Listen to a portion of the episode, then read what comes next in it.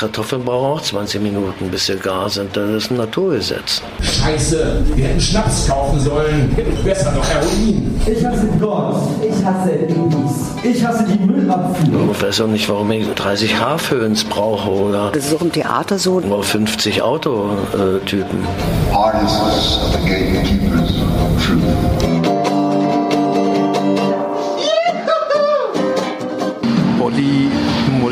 Modification mit Haken in den Rückenraum und hier an diesem Seil aufhängen. Ich glaube, das ist einer der lichtstärksten Super 8 Projektoren, den wir hier stehen haben, den es in Deutschland gibt. Es ist nicht kommerziell und es bereichert Freiburg. Die Sachen, die hier gezeigt werden, sind schon leicht krass auch. Die Grenzen zwischen professionelle Laie und so weiter, das verschwimmt dann alles so ziemlich. Keine Ahnung. Muchas gracias. Fokus Kultur bei Radio Dreieckland.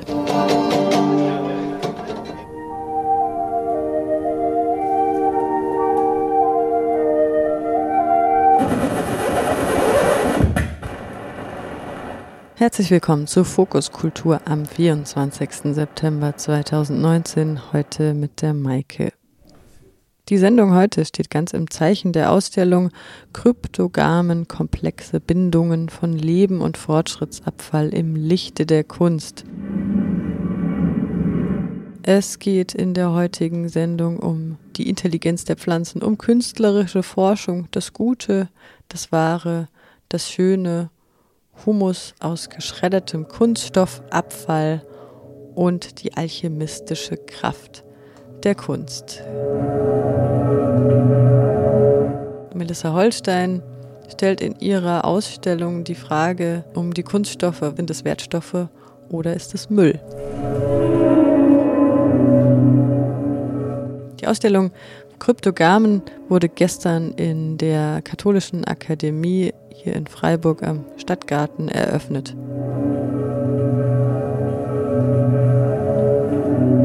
Musikalisch begleitet wurde die Vernissage am gestrigen Montag von Phil McCarthy und ihn hören wir auch in der heutigen Sendung.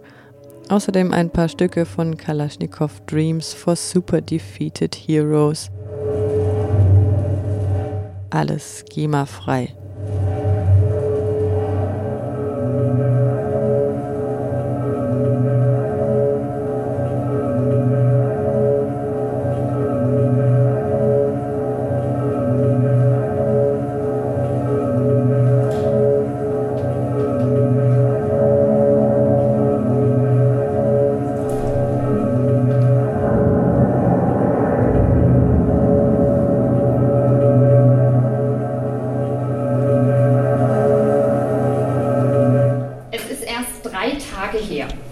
Demonstrierten hier in Freiburg, wie wohl in aller Welt, Hunderttausende von Menschen und gingen zusammen mit Fridays for Future auf die Straße. Und nicht mehr nur Schülerinnen und Schüler, Jugendliche wollten und wollen sich für einen Wandel der Klimapolitik einsetzen, sondern auch unzählige Erwachsene bewiesen und beweisen damit ihren Willen, das eigene Verhalten Bezug auf Ressourcenverbrauch und Umweltverschmutzung zu verändern. Passender finde ich, hätte die heutige Eröffnung der Ausstellung Kryptogamen kaum terminiert werden können. Denn auch diese Anliegen, die Sensibilität für ein Bewusstsein all der Schätze, die uns in und mit der Welt gegeben sind, all das spiegelt sich auch in den Werken von Melissa Holstein wider.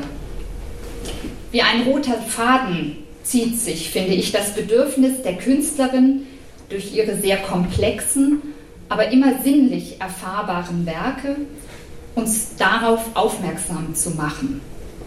Aufmerksam darauf, welche Energiespeicher, welche Ressourcen doch in all den Dingen stecken, die uns umgeben, die wir geschaffen haben und die wir so oft achtlos und unreflektiert verbrauchen. Vielleicht ist es manchmal sogar eine Art Appell, wahrzunehmen, wie wertvoll das Leben und all die komplexen Verbindungen sind, die diese unsere Welt ausmachen. Trotz dieses eben auch appellativen Charakters und der Tatsache, dass die Werke von Melissa Holstein oftmals aus Weggeworfenem zusammengesetzt sind, aus Müll oder Pflanzenresten, die, das sage ich so in Klammern dazu, die Künstlerin liebevoll und mühsamst gesammelt, gesäubert und akribisch aufgearbeitet hat, trotzdem besitzen sie doch alle eine ganz eigene, wunderbare Ästhetik. Und vermutlich ist es gerade dieser Zusammenklang von Ästhetik und organischem oder synthetischem Wegwerfmaterial, das uns in ihren Werken derart fasziniert. Die Diplomkünstlerin Melissa Holstein hat zunächst Politologie und Germanistik studiert, arbeitete einige Jahre als freie Journalistin, wechselte dann aber zur Kunst. Sie studierte an der Bauhaus-Universität Freie Kunst in Weimar und Dr. Mareike Hartmann, die die Ausstellung kuratierte, findet reizvoll an ihrer Kunst. Ihr nach wie vor gesellschaftspolitisches Ansinnen und ihre kreativ-künstlerische Handschrift lassen sich in ihren Werken immer wieder, so denke ich, aufspüren. Hartmann fühlte sich von ihrem Werk Second Skin Kryptogamen 2017 dem Landschaftsbild sofort in seinen Bann gezogen und holte Melissa Holstein samt ihrer Kunst kurzerhand nach Freiburg.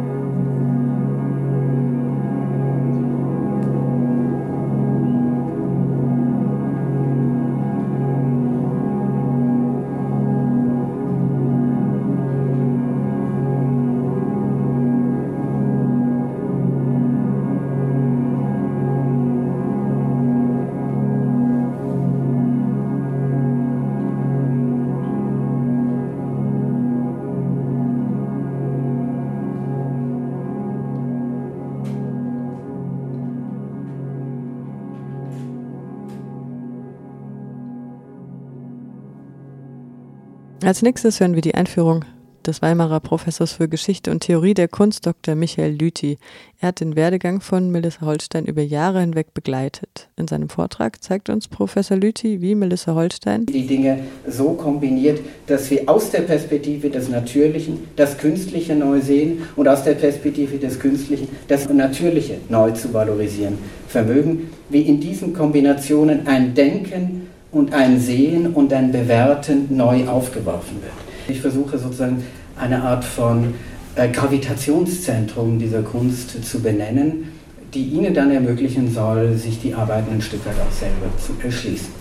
Und ich glaube, wenn man äh, zunächst einmal überlegt, äh, wie man sich diesem Werk nähert, dann ist es wichtig zu erkennen, dass eine künstlerische Position wie diejenige von Melissa Holstein nicht äh, Kunst als eine Tätigkeit versteht, bei der es wesentlich darum geht, schöne Dinge herzustellen.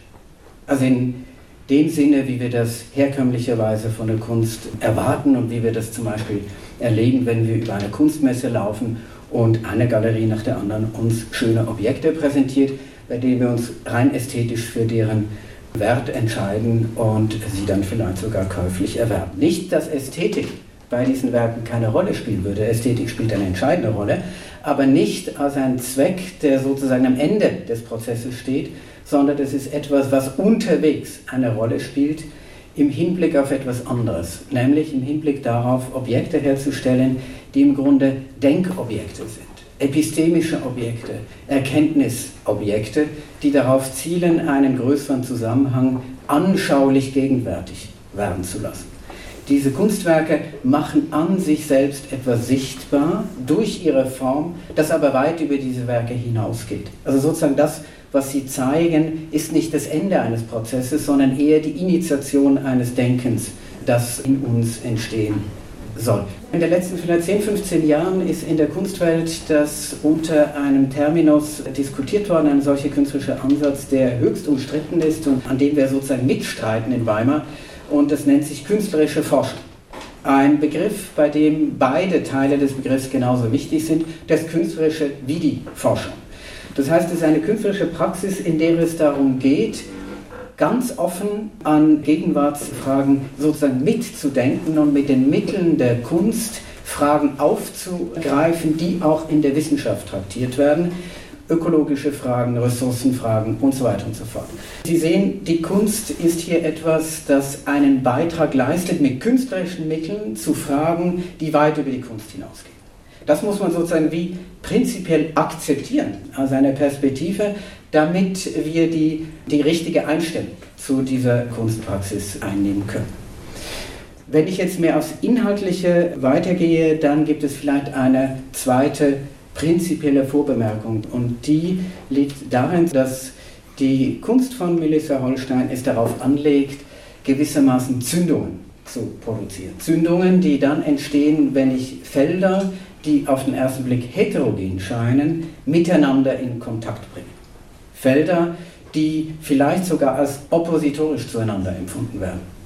Und diese Felder werden in ihren Arbeiten in überraschender Weise so zusammengeführt, dass sowohl die Ähnlichkeit, die Überschneidungen wie auch das Auseinanderfallen dieser Welten zugleich und in eins sichtbar wird, mit überraschenden Ergebnissen.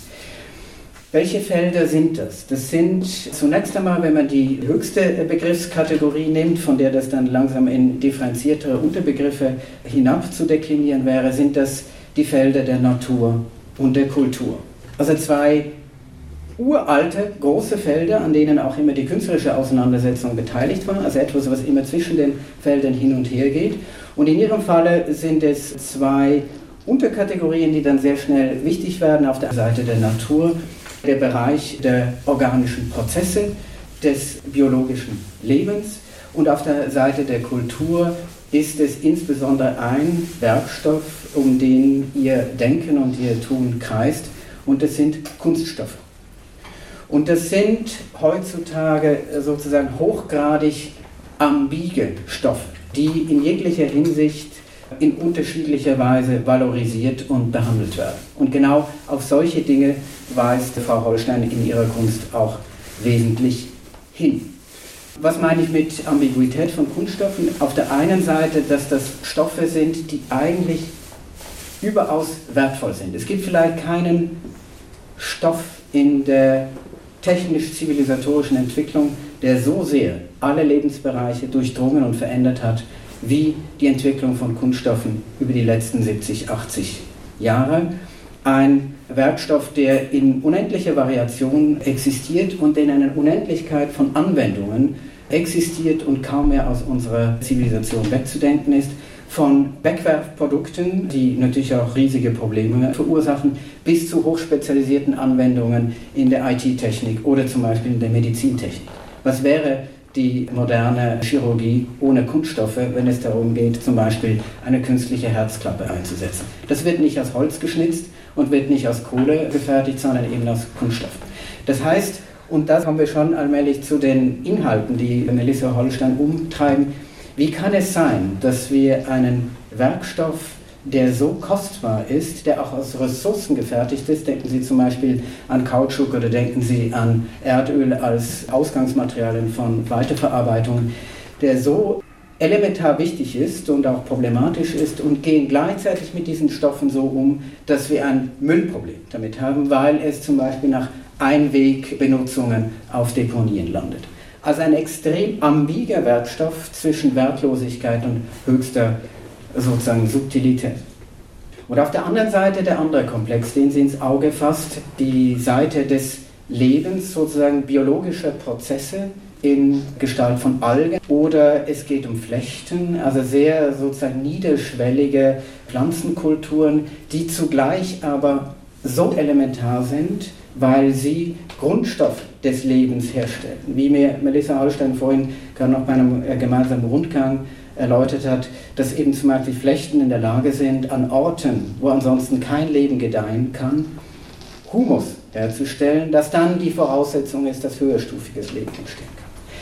Und gleichzeitig gehen wir an diesen Dingen, wie ich auch für meine Person leider eingestehen muss, mehr oder weniger achtlos vorbei. Oder wenn im Swimmingpool oder in der Gießkanne Algen entstehen, dann sind wir nicht glücklich und wir wollen sofort reinigen und entfernen. Also wir haben auch da ein hochgradig ambiges Verhältnis zu diesen Dingen. Und indem nun Melissa Holstein in ihren Arbeiten diese Bereiche überkreuzt, geschieht etwas Erstaunliches, nämlich wir sehen, dass die Dinge so heterogen nicht sind. Einerseits, weil sozusagen das Einfache und Elementare plötzlich sich in seiner Komplexität und seiner Wichtigkeit zeigt. Oder auch, weil wir sehen, dass ähnliche Verhaltensweisen den Dingen gegenüber im einen oder im anderen Fall zu beobachten sind. Wir stellen dann zum Beispiel fest, dass es gar nicht sinnvoll ist zu sagen, Kunststoff ist schlecht oder gut, sondern der menschliche Umgang damit ist schlecht oder gut. Oder in dieser Weise ist es natürlich sinnlos, über eine Alge ein positives oder negatives Urteil zu fällen, sondern es geht um unsere Einstellung zu diesen Dingen. Wenn ich sage, in diesem Terminus der künstlerischen Forschung sind beide Elemente des Begriffes gleichermaßen wichtig. Das Forschende, also das, was sich kümmert um Rohstoffkreisläufe, um biologische Abläufe, Melissa Holsteins Interesse an den Forschungen über die Intelligenz der Pflanzen und so weiter und so fort, was alles in ihre Arbeit einfließt. Da kommt dann plötzlich das Künstlerische ins Spiel, weil es ihr möglich ist, durch explorative und erstaunliche Kombinationen den Blick auf Dinge zu lenken, auf die die Forschung den Blick so nicht lenken kann. Und an dieser Stelle kommt auch spät, aber sehr wichtig in, in meinem Diskurs, die Ästhetik ins Spiel. Wir sind fast bei der platonischen Trias von gut, wahr und schön. Die Fragen nach der Wahrheit, zum Beispiel von biologischen Prozessen, oder von der Wahrheit in äh, technischen Prozessen und die Frage nach der ethischen Dimension, wie wir damit umgehen. Sind Kunststoffe gut oder schlecht? Ist der Mensch, der damit umgeht, gut oder schlecht? Hat er Böses getan, als er die Kunststoffe erfunden hat? Die werden sozusagen ästhetisch nochmal erweitert, indem Frau Holstein zum Beispiel einen solchen Kasten, eine Arbeit, die Second Soil heißt und die versucht, aus geschreddertem Kunststoffabfall einen Humus zu bilden, in dem etwas gedeihen kann. Und sie weist gleichzeitig nicht nur auf eine Möglichkeit hin, diese beiden, den primären Humus und den sekundären Humus, First and Second Soil miteinander zu kombinieren, sondern sie stellt uns etwas vor Augen, das außerordentlich schön aussieht. Sie zeigt zum Beispiel, dass Kunststoffe überaus schöne Objekte sein können, dass Kunststoff ein Material ist, das eine Ästhetik hat, die manchmal an Glas erinnert, die uns an venezianische Glasbläserei erinnern kann, das eigentlich viel zu schön ist, um damit so umzugehen, wie wir es tun. Das heißt, plötzlich kommt über die Art und Weise, wie die Dinge erscheinen, also Ästhetik im Sinne von Lehre von der Wahrnehmung und Lehre von der Erscheinungsqualität der Dinge, etwas ins Spiel, das uns auch die Frage nach dem Wert neu stellen lässt. Also wenn etwas schön ist, ist es dann nicht auch wertvoll und ist es dann nicht gut und ist es nicht vielleicht auch wahr. Also diese alte Einheit wird hier noch einmal ähm, zum, äh, zur Geltung gebracht. Was auch an weiteren Aspekten bei einer solchen Überkreuzung möglich wird, sind Aspekte, die die Natur und den Kunststoff verbinden, wie zum Beispiel Formbarkeit. Wenn Algen oder wenn Flechten unterschiedliche Formen annehmen können, so ist Kunststoff dadurch ausgezeichnet, fast alle Formen annehmen zu können. Den Aspekt des Wertes habe ich schon angesprochen, dass sozusagen die Wertfrage in dieser Überkreuzung möglich wird zu thematisieren. Der Aspekt der Intelligenz ist einer, den Frau Holstein interessiert. Also die Intelligenz der Pflanzen, die vielleicht sogar nach der Ansicht vieler Biologen über die Intelligenz der Menschen hinausgeht. Insofern, dass Pflanzen viel anpassungsfähiger sind als die Umwelt, während wir ja im Grunde den Fehler zu machen scheinen, dass wir die Umwelt an uns anzupassen versuchen und vielleicht in diesem Versuch, die Welt an uns anzupassen, am Ende selber den Kürzeren ziehen diese Welt, wenn sie vielleicht einmal ohne Menschen weiter existieren wird, wird immer noch biologisches Leben haben, aber vielleicht nicht mehr menschliches Leben. Also die Pflanzen sind uns einen Schritt voraus. Solche Dinge werden dadurch überkreuzt oder neu in Frage gestellt, indem Frau Holstein das überkreuzt mit Stoffen, die selber wiederum höchst intelligente Werkstoffe sind, nämlich der Kunststoff, der eben wie am Anfang skizziert diese Möglichkeiten hat, die weit über andere Rohstoffe hinausgehen. Was sie natürlich, wenn ich die Wertfrage wieder mit der Kunstfrage überkreuze, auch anspricht, ist, dass die Kunst eine eigene Möglichkeit ist, aus Dingen, die wertlos scheinen, etwas Wertvolles zu machen. Das ist sozusagen die alchemistische Kraft der Kunst, aus einem geschredderten Kunststoffabfall ein ästhetisches Objekt zu machen, das dadurch selber einen Wert gewinnt. Auch das ist etwas, was bei ihr fast schon zu einer Obsession werden kann, wenn sie mir sagt, sie kann nichts wegwerfen. Eine Möglichkeit, die Dinge aufzubewahren, ist, daraus ein Kunstwerk zu machen. Es uns und unserer Anschauung darzubieten und es damit in gewisser Weise dem entwerdenden, eindimensionalen Umgang mit diesen Dingen zu entziehen, es unserer Anschauung darzubieten und damit auf den inneren Wert dieser Dinge aufmerksam zu machen. Also sie zapft eine Ressource der Kunst an, nämlich aus Wertlosen etwas Wertvolles zu machen, um dies wiederum zurückzuspiegeln in unser Denken über die Stoffe selber. Es sind, und das kann vielleicht die Kunst dann gegenüber der Wissenschaft machen, es sind nicht Objekte, die uns Fragen beantworten, sondern es sind Objekte, die uns die Fragen neu stellen lassen. Es sind insofern epistemische Objekte, als sie uns etwas zu denken aufgeben unsere Einstellung herausfordern gegenüber den Bereichen, die wir zu kennen meinen. Wir schauen diese Dinge an und im Schauen müssen wir unser Denken über diese Dinge überprüfen.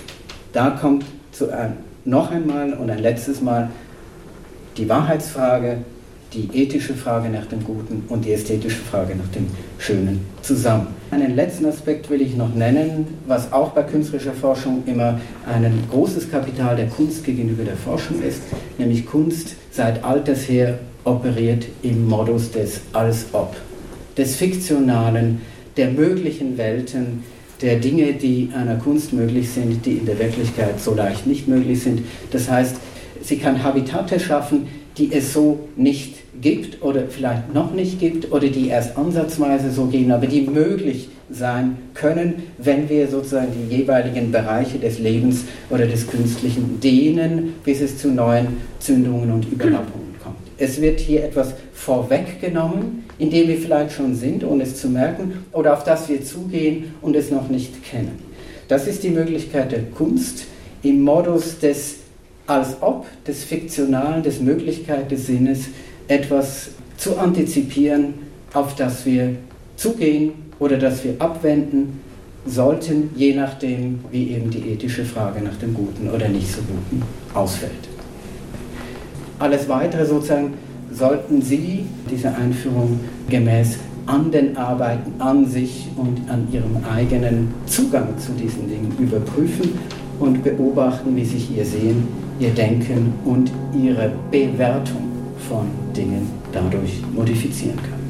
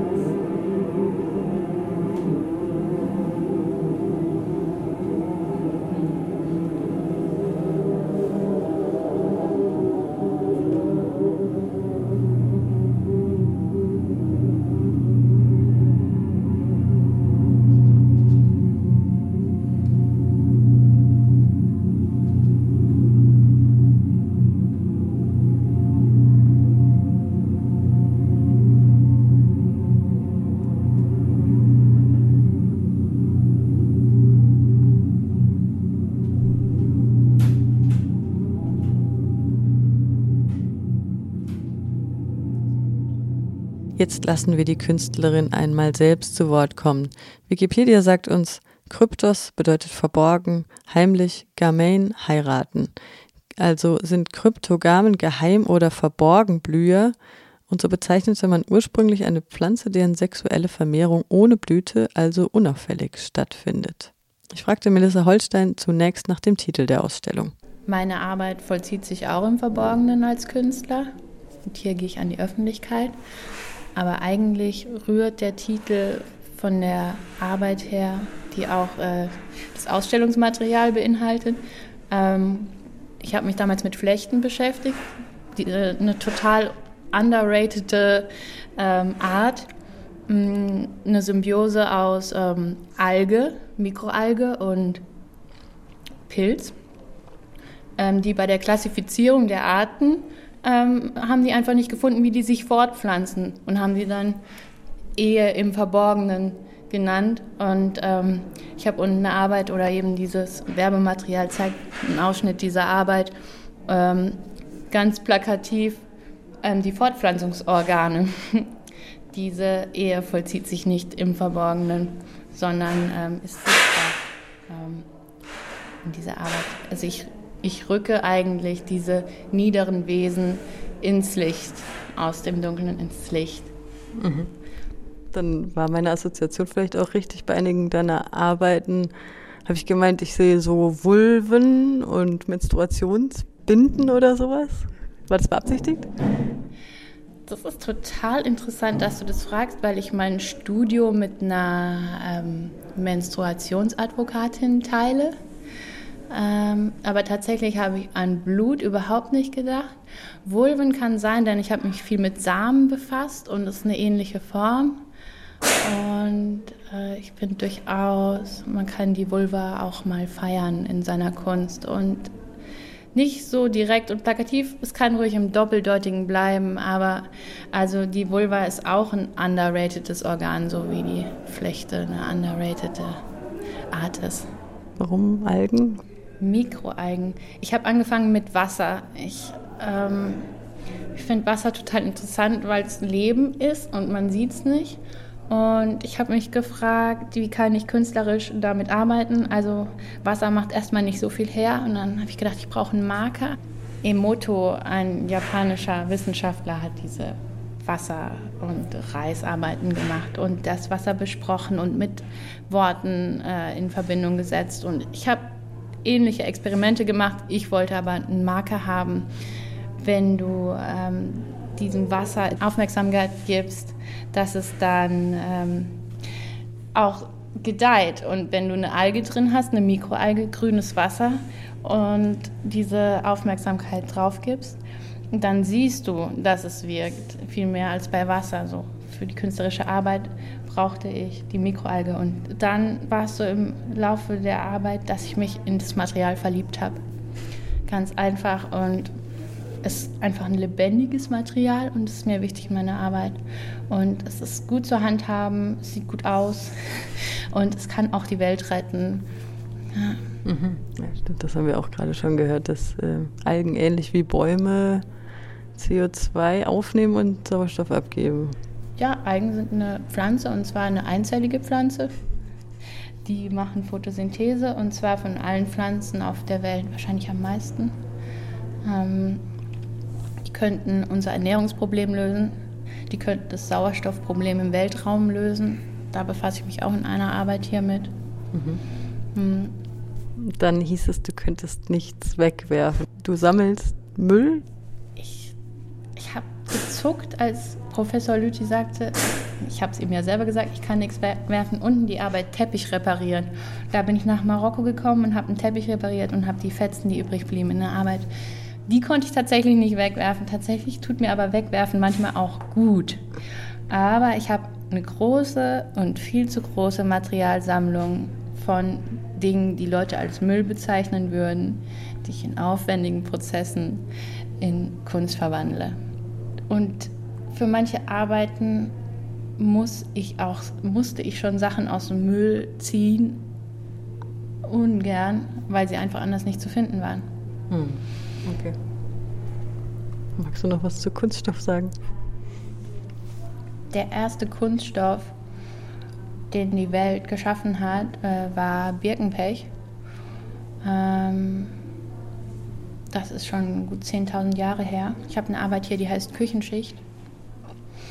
Die ist aus äh, Küchenabfällen unserer Zeit entstanden. Die Archäologen der damaligen Zeit, ich weiß nicht, hier gibt es in der Gegend auch so Pfahlhäuser und so.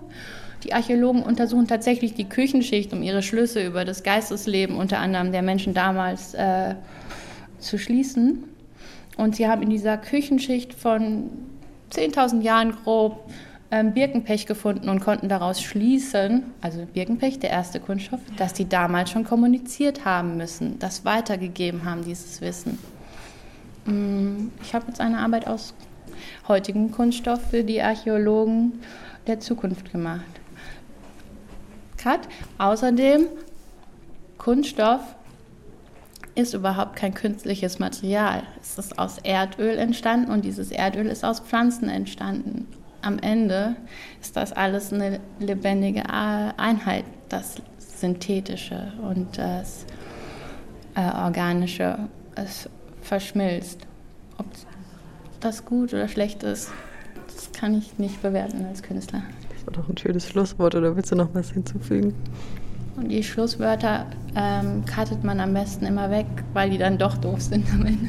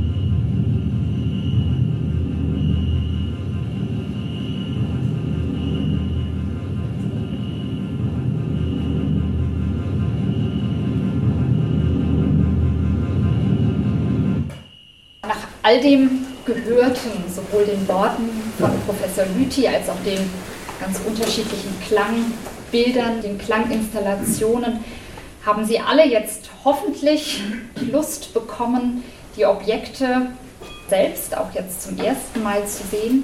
Die Katholische Akademie ist Montag bis Freitag von 8.30 Uhr bis 18.15 Uhr geöffnet, befindet sich in der Winterer Straße 1 am Stadtgarten.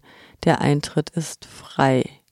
Außerdem haben wir noch einen kleinen Veranstaltungshinweis für den heutigen Dienstagabend. Wir haben die Gelegenheit gleich beim Schopfe ergriffen, wird Herr Professor Lüthi noch einmal bei uns sein und in einem Vortrag zur Wahrheit der Kunst zu uns sprechen, wo es dann aber auch Anschauungsobjekte aus der Ausstellung geben wird, auf die er noch näher eingeht. Die Wahrheit der Kunst. Sehen als so der Titel des Vortrags von Dr. Michael Lüthi, den wir gerade schon gehört haben.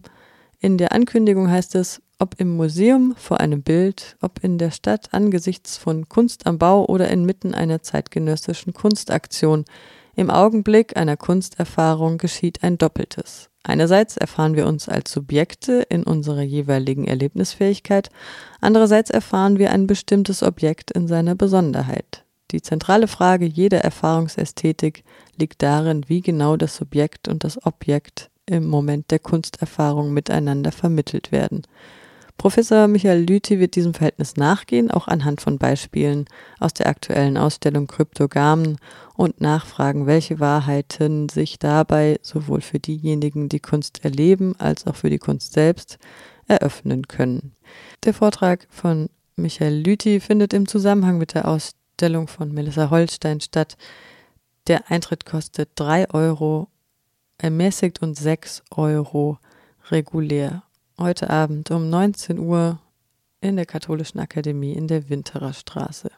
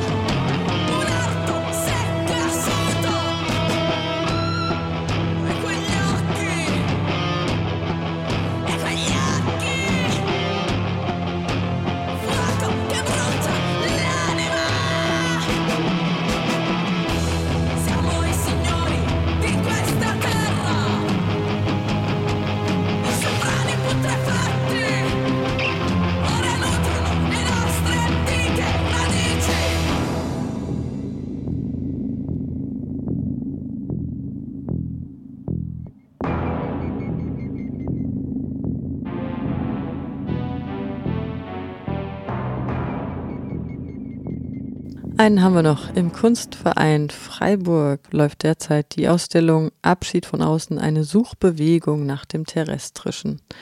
Die erhabene Perspektive von außen auf den blauen Planeten, die Vorstellung einer fortschreitenden Expansion und Eroberung von Neuland führen in die Irre. Soziale Ungerechtigkeit, Migration, Abschottung und Ausgrenzung, Umweltzerstörung und Klimawandel zeigen, dass Menschen über nichts erhaben, sondern immer mittendrin sind.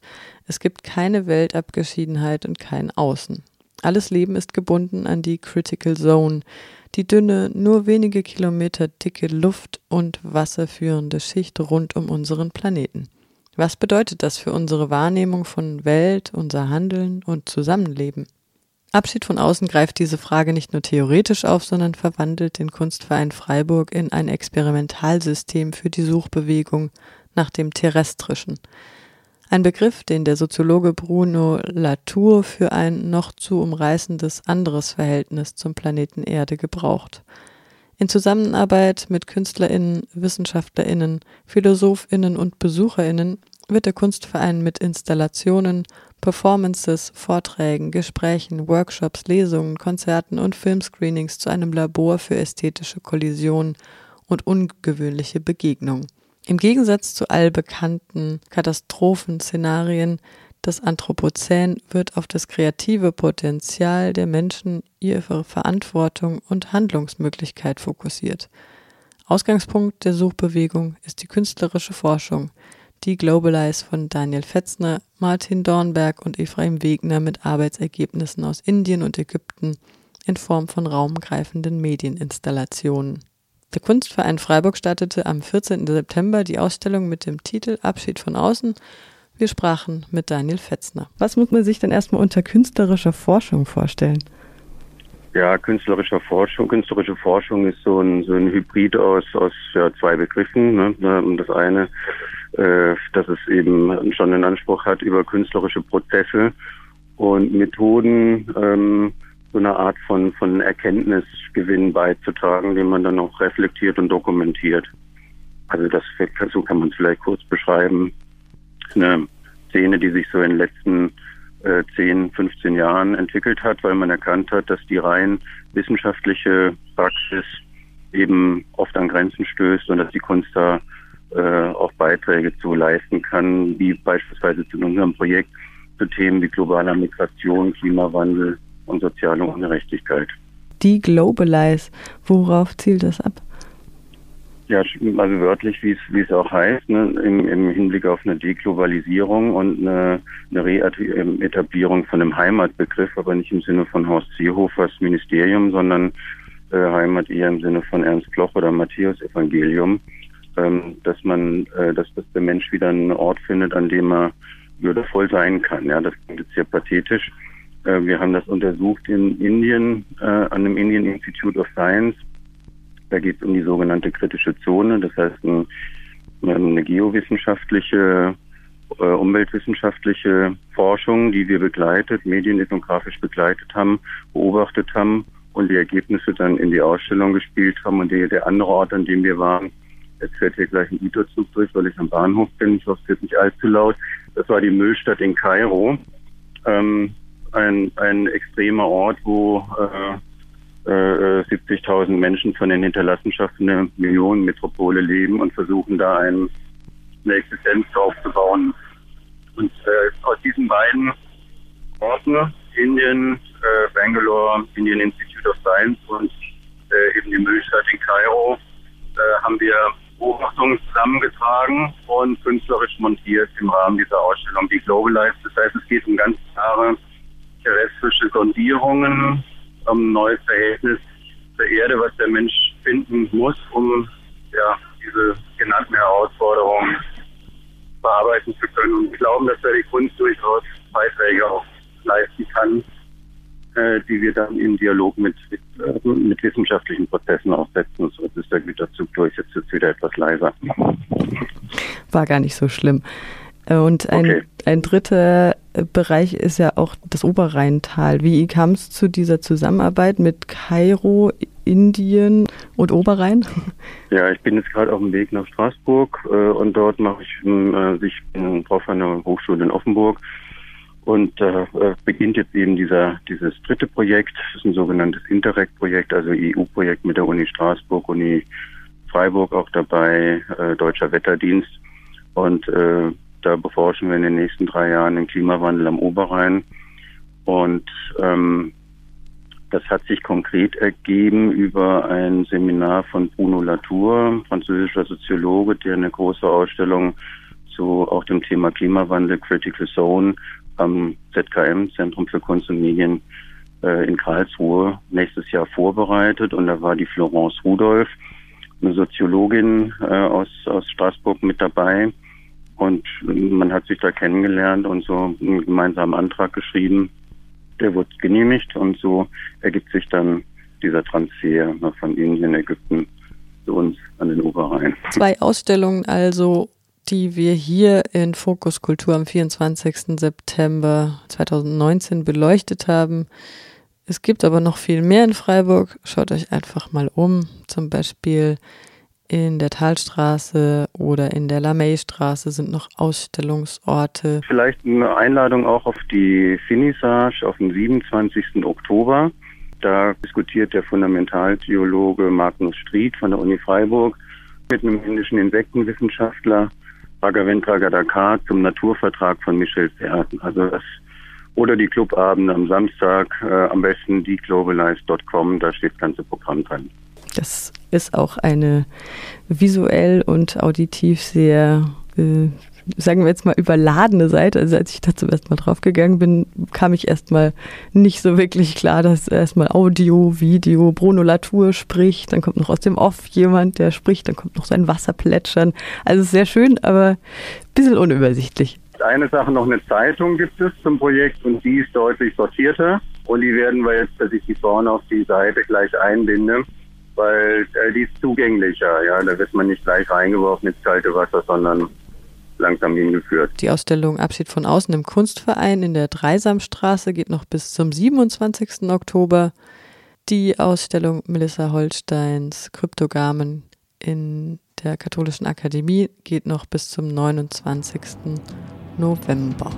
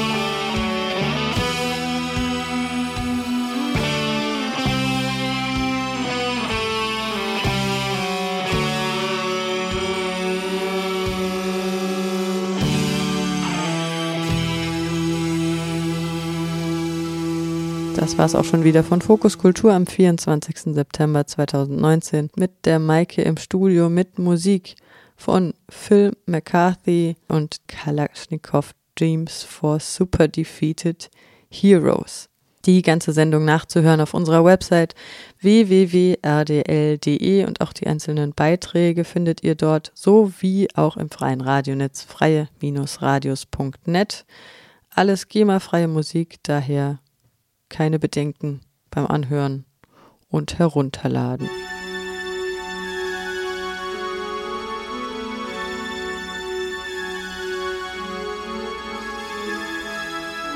Und tschüss.